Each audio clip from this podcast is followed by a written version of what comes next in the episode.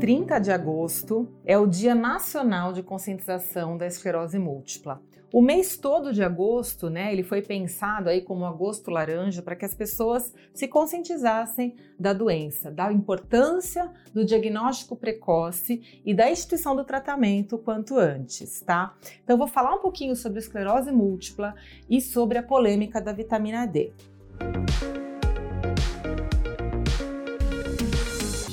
O que é a doença? A esclerose múltipla é uma doença neurológica autoimune, onde acontece a formação de autoanticorpos contra uma parte do neurônio que se chama bainha de mielina. A bainha de mielina é responsável pela condução do impulso nervoso. De acordo com a localização desse machucado no sistema nervoso, eu vou ter um determinado tipo de sintoma. Então, por exemplo, eu posso ter sintomas visuais se acometer o nervo óptico.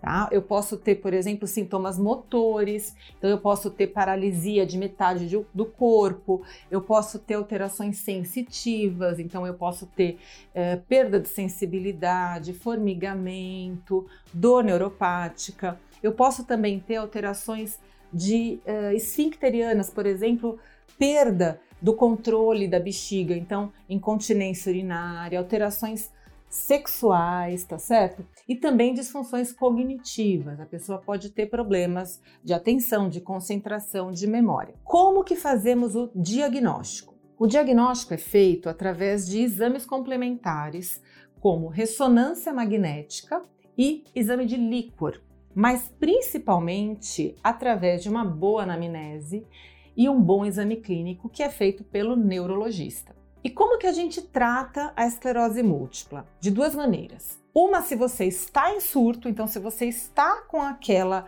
desmelinização acontecendo naquele momento, e aí nesse caso você vai receber uma dose alta de corticoide, tá certo? Que geralmente é feito em 3 a 5 dias de infusão endovenosa e também temos um tratamento que é feito entre os surtos, porque tem momentos em que a pessoa está muito bem. Aliás, cada vez mais com a, as novidades aí chegando de tratamento, as pessoas têm ficado anos e anos sem surto, tá? É, a pessoa pode ter um único surto na vida e nunca mais ter nenhum outro, né? Muita gente pergunta, Ana, depois do diagnóstico, eu vou ter uma vida normal? Sim, você vai ter uma vida normal. Você vai trabalhar, você vai estudar, você vai se casar, você mulher vai ser mãe, tá certo? Então, o diagnóstico da esclerose múltipla, ele não é o fim do mundo, muito pelo contrário. Eu tenho pacientes que mudaram os seus estilos de vida para ter uma vida mais saudável é, e falam que a esclerose múltipla foi uma coisa boa, né? Porque a partir dali a, a, a pessoa criou criou um, uma vontade, um impulso de mudar realmente seus hábitos de vida. É importante a gente lembrar que a obesidade Tá, tem uma relação direta, porque a obesidade é uma situação pró-inflamatória que pode eh, desencadear surtos também e pode levar à doença. A gente também tem que lembrar do tabagismo, que atualmente trabalhos têm mostrado que quem fuma tem mais esclerose múltipla e quem tem esclerose múltipla e fuma eh, tem mais surtos, tá? Então, tabagismo e esclerose múltipla não combinam. Então a gente tem o tratamento do surto e o tratamento entre as crises, entre os surtos, que são feitos com medicamentos injetáveis, que a gente chama drogas imunomoduladoras. A gente pode ter drogas que são subcutâneas, uh, drogas que são intramusculares e atualmente a gente tem novos remédios aí chegando que são os medicamentos orais, tá?